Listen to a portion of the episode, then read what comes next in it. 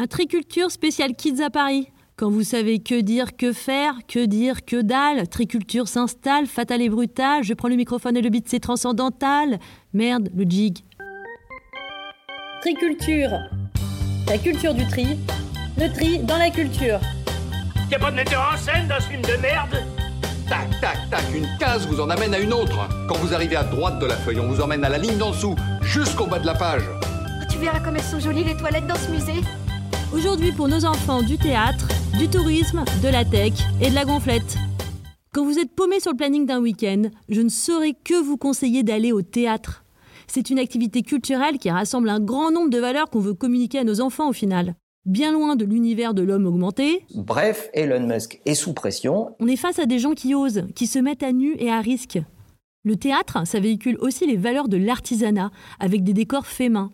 Je ne sais pas si vous avez déjà remarqué, par exemple au BHV, plus tu descends les étages, vers notamment la section bricolage, et plus les employés sont aimables, parce que travailler de ses mains, eh bien ça rend heureux.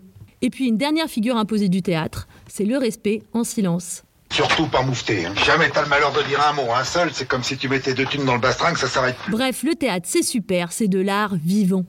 On va commencer avec les tout petits de 2 à 6-7 ans. Où es-tu, cacahuète? Au théâtre Beau-Saint-Martin jusqu'au 18 juin une femme sur scène qui cherche son chat avec un répertoire de chansons qui reste dans la tête, donc efficace. Mais petit classique, au théâtre de la Boussole, à partir de 3-4 ans et jusqu'à bah, ad vitam aeternam. Bon, à éviter avec un ado, hein, on s'entend. Un musicien, seul en scène et de sol en si, entouré de 40 instruments, il les fait découvrir un par un à travers des grands classiques. C'est passionnant, on apprend plein de choses et ça détend façon musicothérapie. Pour des raisons budgétaires, le turnover des pièces est hyper rapide, mais les bonnes reviennent toujours en salle.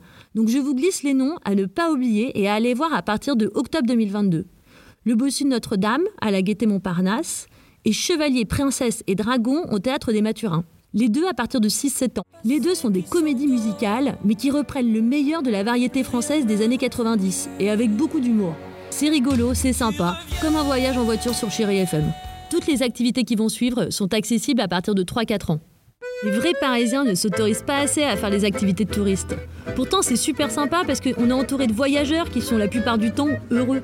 Et rien que pour ça, c'est déjà enthousiasmant.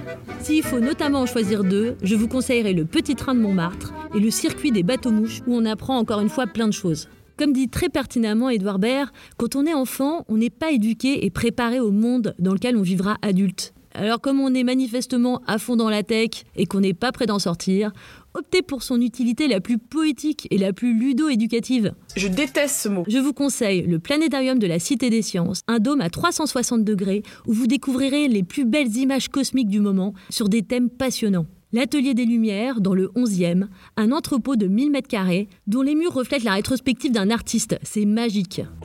Enfin, l'expérience gonflable immersive Popper à la Halle de la Villette, jusqu'au 21 août. 5000 m2 de surface où le public interagit avec des structures ballons monumentales. La direction artistique est super bien travaillée, avec une bande-son pop que vous pouvez entendre, une esthétique nippone kawaii et des performances hyper visuelles, quasi cinématographiques. Alors c'est très interactif, hein. on a le droit de tout toucher, ça saute dessus, ça nage dedans, enfin ils s'éclatent quoi. Mais attention parce qu'ils peuvent aussi s'éclater au sens propre, parce que c'est pas très sécure, donc il faut quand même un peu cadrer l'enfant. Bref, une expérience quand même sympa, gonflable et pas gonflante. Cet épisode a été offert par billetreduc.com pour toutes vos réservations, théâtre, concerts, expos. Merci à ce sponsor de faire vivre les communicants de la culture. N'hésitez pas à vous abonner. Et en attendant, vous laissez Triculturio.